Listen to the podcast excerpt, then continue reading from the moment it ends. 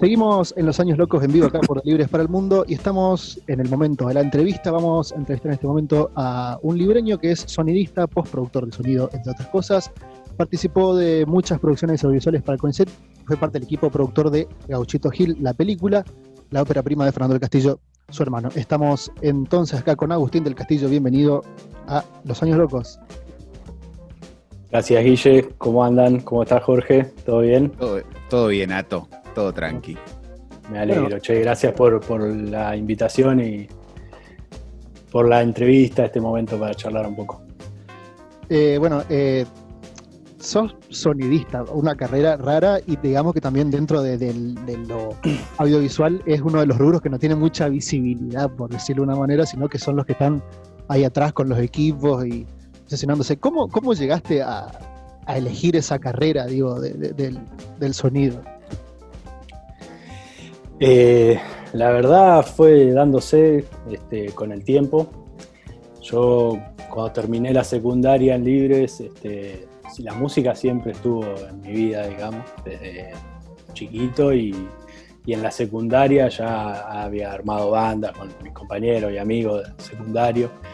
Este, y bueno, cuando terminé la secundaria, la verdad es que no, tenía muy claro qué es lo que quería hacer por el resto de mi vida, ¿viste? Así como era una decisión muy importante y no, no lo tenía muy claro.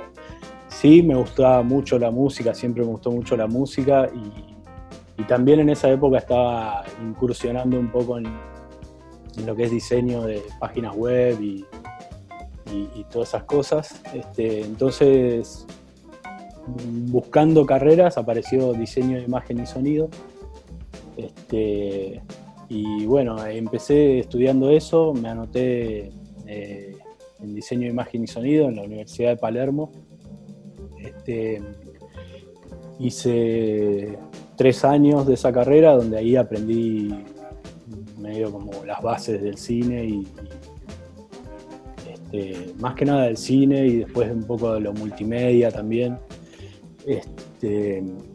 Y bueno, en el 2001 yo me vine a vivir a Buenos Aires en el año 99, ahí empecé diseño, imagen y sonido. En el 2001, con la crisis del 2001, no pude seguir pagándola y ahí, bueno, hice un parate, empecé a trabajar, busqué trabajo, trabajé en muchas cosas. Este, mi primer trabajo fue en McDonald's, que duré dos meses creo, porque no, tres meses duré. Este, no, no porque no me no porque no lo podía hacer o porque no me gustaba hacer hamburguesas, sino porque este, no era lo que yo quería claramente y bueno, me servía para pasar el momento complicado. Este, y bueno, hubo un día donde este, me, pidieron que haga algo en, particular, que vaya a limpiar una cosa, no sé, era un... Viste que los McDonald's tienen. El che pibe, claro. El che claro, Yo estaba ahí en el lugar de las hamburguesas, qué sé yo, sacando hamburguesas. Era un momento donde no había gente. Y viste, hay algunos McDonald's que tienen ese lugar de juegos de, los De pibes, sí. De los pibes. Y bueno, era ya tarde, no, había gente. Y llega la chica encargada de, lo que es toda la, el área de, de comer y de juego de los chicos, que no, indignada que no iba a ir, a limpiar ahí el lugar de los juegos de los chicos, porque uno de los chicos había tirado el tobogán y había dejado su rastro en todo el. vomitó, o sea, básicamente. No, no, eh, defecó, digamos. Ah, bien. fue, no sé, se le salió el pañal, andás a ver cómo fue la situación que el pibito bajó por el tobogán y dejó toda su marca ahí. Y bueno, esta chica no quería limpiarlo y el encargado del McDonald's, habíamos, éramos pocos los que estábamos ahí, este, sin decirme mucho qué era lo que había pasado, me, mandó a limpiar ahí cuando llegué casi claro, no, no, esa parte casi vomito al, otro día llamé por teléfono y dije, maestro, no nos vemos nunca más, chao. Señor Ronald McDonald, claro, chao, me fui. Y bueno, esa fue mi, primera experiencia laboral. Después este, fui, este, trabajé en otras cosas, telemarketer, trabajé en una fábrica de, polvo para café y esas cosas. Este, en un videoclub. Este, y bueno, de repartidor de películas también, de las que alquilan, de las que se alquilaban. Ahí empezó la, era otra cadena. La ligación con el cine ahí. Sí, ya en, la carrera de cine, imagen y sonido ya había, ya tenía bastante conocimiento de cine y, también hacíamos cortos con amigos y ya en la secundaria también he hecho algunos cortos, este, hemos hecho algunos cortos con amigos y con mis hermanos. Este, así que como que siempre estuvo, estuve ligado al cine y a la música. Y bueno, y después ese trabajo en, en el videoclub también sumó para, yo mirar mucho cine. Este, y bueno, cuando pude, cuando estuve en condiciones nuevamente de retomar la carrera, volví a, la universidad a estudiar, a terminar la carrera de diseño, imagen y sonido. Hice tercer año y cuando terminé tercer año me di cuenta que ya estaba demasiado orientado a lo que era multimedia y no, era lo que yo quería realmente. A mí me gustaba más lo que era sonido y este, lo que era cine, digo, y, particularmente justo ese año también que estaba más orientado a multimedia, pero también todavía quedaban algunas cosas de cine. Tuve la primera materia de sonido. Y bueno, ahí ese año fue que, decidí dedicarme exclusivamente al sonido y, estudiar sonido, Así que ahí me cambié, me fui, no, no terminé diseño, imagen y sonido, me quedé el último año ahí colgado en, la de Palermo y me fui a una escuela de, sonido. Texon, ¿no? Eh, se llama Texon, sí. Eh, que está más orientada a lo que es estudios de grabación, o por lo menos en ese momento a lo que es música y estudios de grabación, que era lo que a mí también me gustaba mucho, digamos. Y bueno, ahí estudié grabación y postproducción de audio este, y bueno, justo cuando terminé ese, e-, ese terciario, digamos, este, se abrió la posibilidad de entrar a CONICET. Este, empecé trabajando en CONICET de, administrativo, digamos. Y en un momento, la, la, que era mi jefa en ese momento me, me puso en contacto con Pablo Kuner, que es el, era el coordinador de la productora en ese momento. Este, y bueno, y ahí me, fui enterando de, todo lo que hacían en, la productora, fui mirando los documentales que hacían, que sé yo, y bueno, tuve una reunión con él, le comenté que estudiaba, este, que estudié diseño, imagen y sonido, grabación y postproducción de sonido. Ellos no tenían sonidistas fijos, digamos. Claro, cada vez que había una producción o algo, contrataban externos. Este, entonces, bueno, cerró por todos lados y, ahí empecé a trabajar en CONICET Documental, que es la productora del CONICET, que divulga la ciencia, digamos. Este, hacemos documentales unitarios y series que se pasan por encuentro, eh, la TV pública, TEC TV. Este, y bueno, y ahí, eso fue en el 2009 más o menos que, que empecé a trabajar ahí en CONICET eh, en documentales y hasta el día de hoy sigo trabajando en CONICET y haciendo algunas cosas este, por fuera que, también este, relacionadas al cine y todo eso. Bueno, con, mi hermano Fernando hice muchas cosas, muchos laburos este, por fuera de lo que era el, el, laburo fijo y siempre íbamos buscando hacer otras cosas. Él también trabajaba en una productora este, en otra productora, una productora privada, y tenía algunos programas este, donde cada vez que se necesitaba a alguien relacionado al sonido o a la música me llamaba y te pega un claro llamado. Siempre siempre me tuvo en cuenta ahí entonces eso también me, sirvió mucho y, ahí fui aprendiendo también un poco por fuera de lo que era el CONICET y los documentales. Vos venís de una, de una familia muy ligada al arte, o sea, quiere decir que vos te imaginabas sí o sí por este camino del arte, o sea, influyó mucho eh, esa formación, o sea, la, este, no sé, la, podría ser por los genes también viene el arte en la sangre. Este, ¿Te imaginaste haciendo alguna otra cosa que no sea relacionado al arte? Valga la redundancia, ¿no? Eh, la verdad, no, no sé, nunca me, me, imaginaba mucho a futuro Lo que sí, seguro, este, indudablemente, el arte este, desde chico lo, fui este, incorporando, digamos, y, aprendiendo. respirar arte en mi casa desde que nací con mi vieja, ¿no? Porque yo me imagino, o sea, me imagino también que debe ser complicado, o sea, pensar como un chico de libre, una familia común y corriente que no tiene este, esas condiciones o no, no, mamó el arte desde chico, decirle, che, me voy a estudiar este, sonido a la Universidad de Palermo o diseño de imagen y sonido a la UBA, y decís, ¿de qué vas a vivir? O sea, el, el 90% de la gente de libre que se va a estudiar a otro lado es este, las carreras liberales básicas, o sea, tipo odontología, abogacía. Es que como tiene mucho que ver también eso. Sí, sí, seguro. Lo que, no, lo que sí no me imaginaba era eh, estudiando una carrera tradicional y siendo, este, teniendo alguna profesión tradicional. Este, obviamente los miedos de, mis viejos y míos también, todo, de, asumir esta responsabilidad y estudiar algo que no era lo tradicional, siempre existió, más allá de que en mi casa siempre se respiró el arte, también se, sabe lo difícil que es de, poder vivir de, eso y, y trabajar de eso. Así que bueno, fue un desafío y fue duro, difícil y bueno, después de mucho tiempo, hoy creo que ya este, he recorrido un camino importante en, sonido y en, cine, documentales.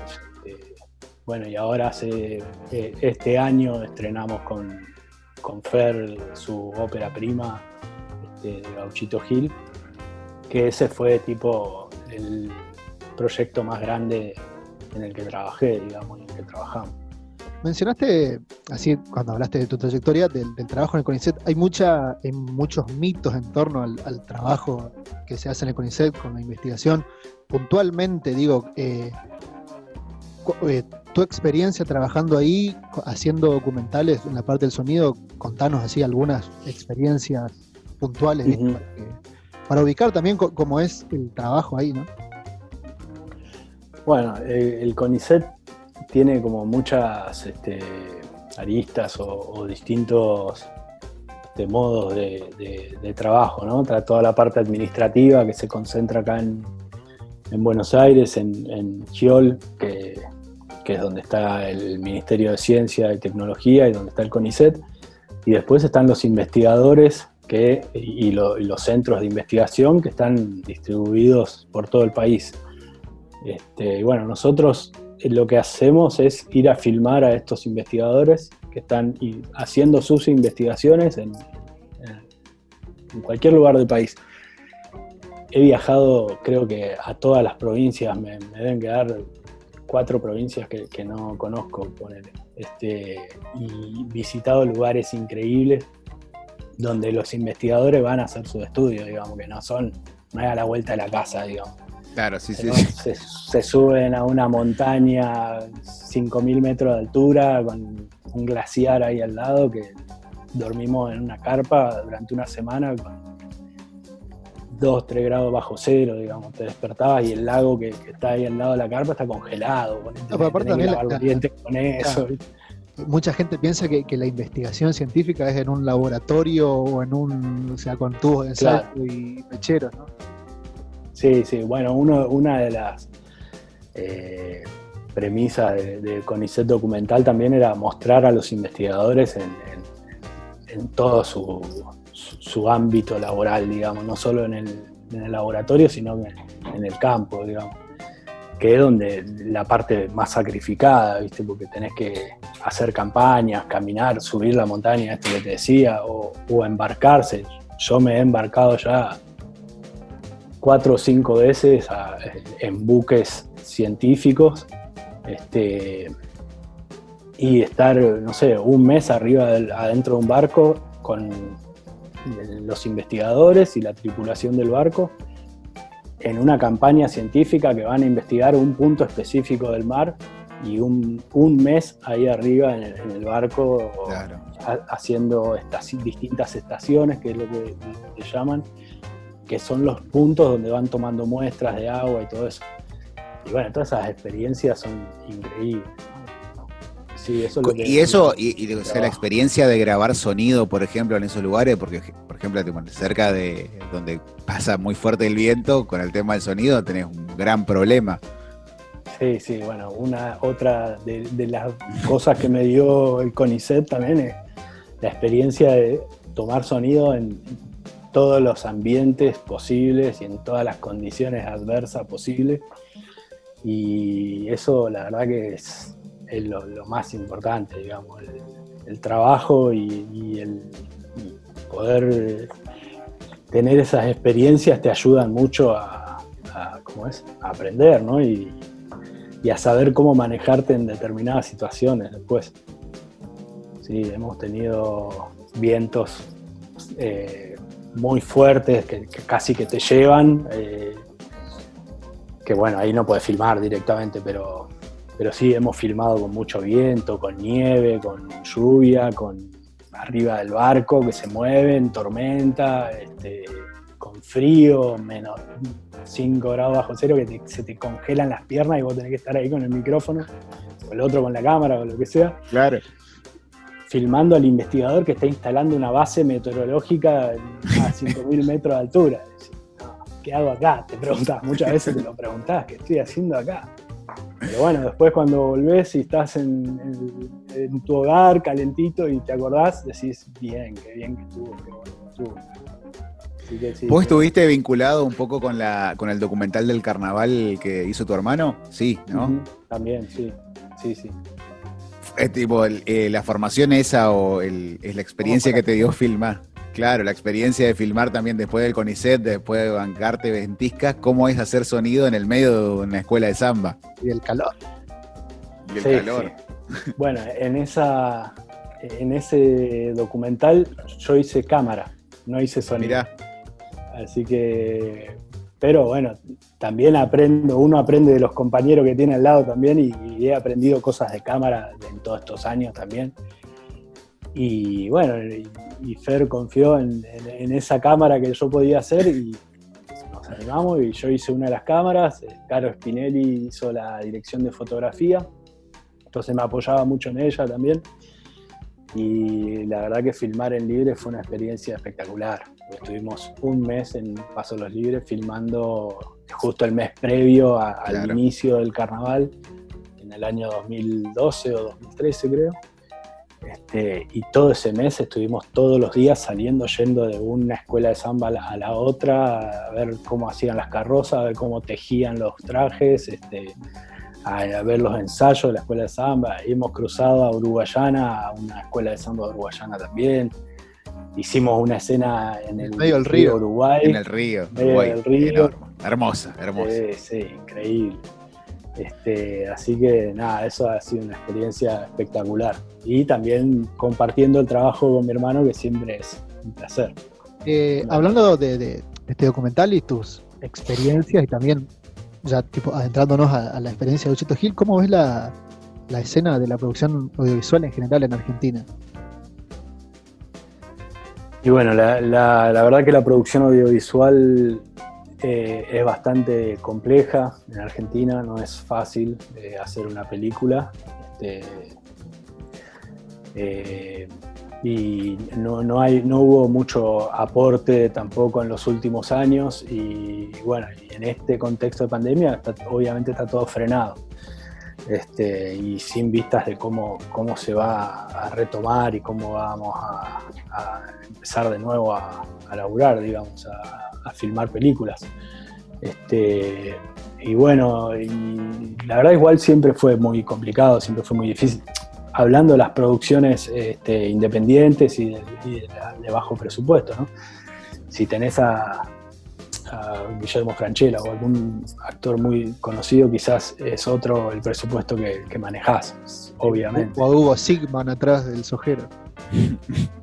Claro, pero bueno, este, se puede, hay que meterle mucho, mucho esfuerzo, mucho huevo, mucho trabajo, mucho laburo, mucho ingenio también para, con el presupuesto que tenés, arreglarte y hacer una película que no es... Eh, fácil ni barato hacer una película tampoco, ¿no?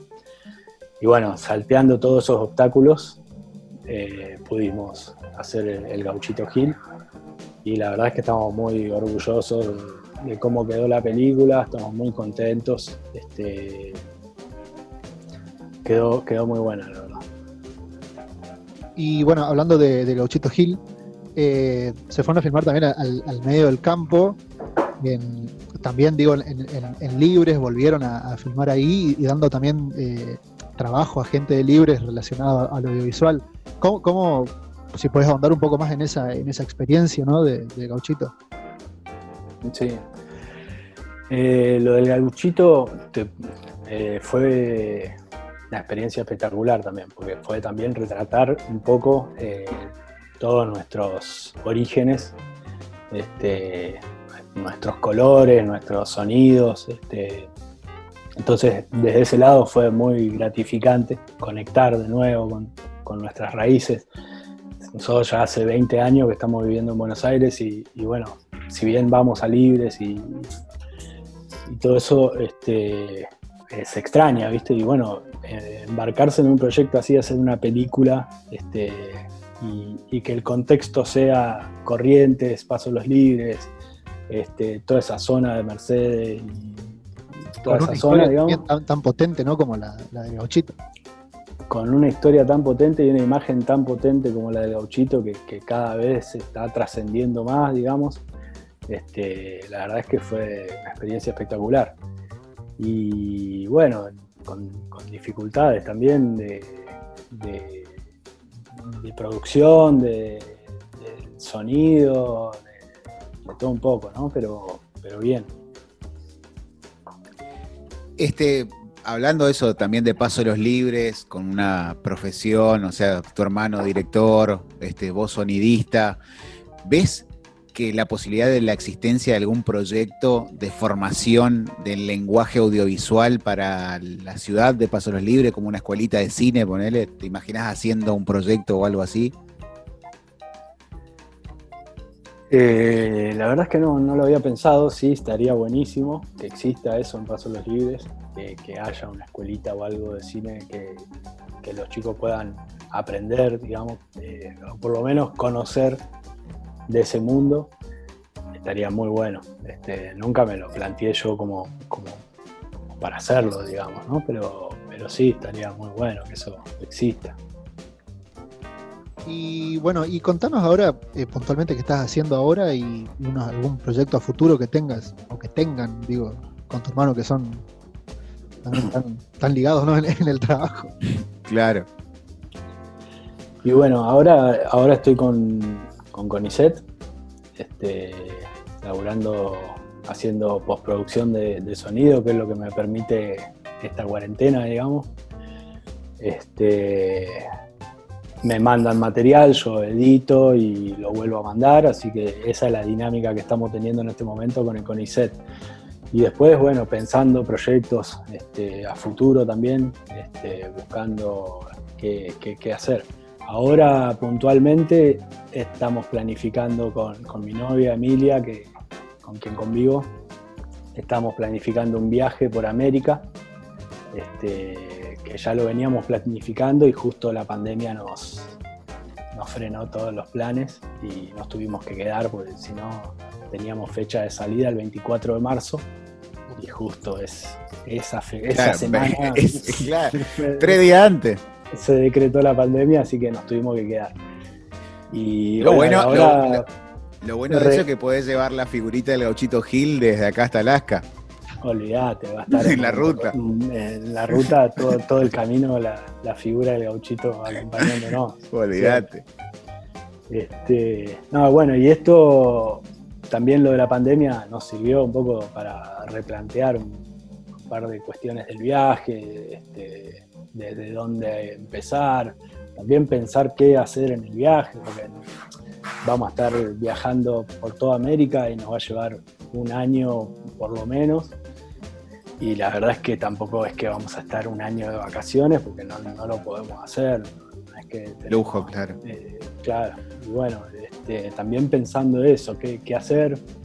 Este, eh, alguno de los de alguna de, los proyectos que estoy que estamos pensando eh, es también hacer un registro sonoro, por ejemplo, de, toda América, sonidos, ambientes de distintos puntos específicos de, América y, y, bueno, ahí estoy, estamos pensando un poco ese,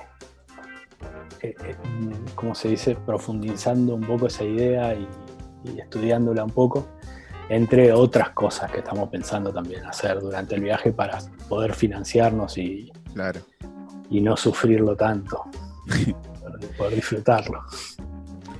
Una última pregunta, así como totalmente fuera out of context, como se dice y generacionalmente, porque Guille queda fuera de esto. ¿Vuelve alguna vez? ¿Hay posibilidad de que vuelva en coma alguna vez un show?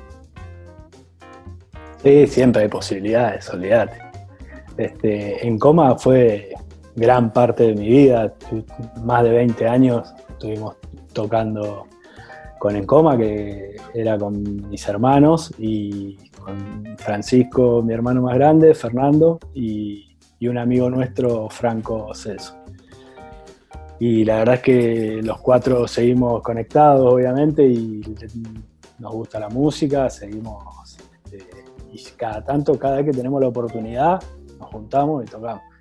Ahora la última vez que tocamos fue en el casamiento de, mi hermano Francisco, así que sí, sí, posibilidades siempre hay de, que vuelva. Perfecto. Bueno, Agustín, te queremos agradecer eh, tu presencia, que, hayas acá contado todas estas experiencias y bueno, eh, las puertas de este programa están abiertas para cuando quieran contar algo. Buenísimo, che. Muchas gracias a ustedes este, y gracias por difundir todas estas cuestiones culturales y artísticas. Está muy bueno, de la gente Libre sobre todo.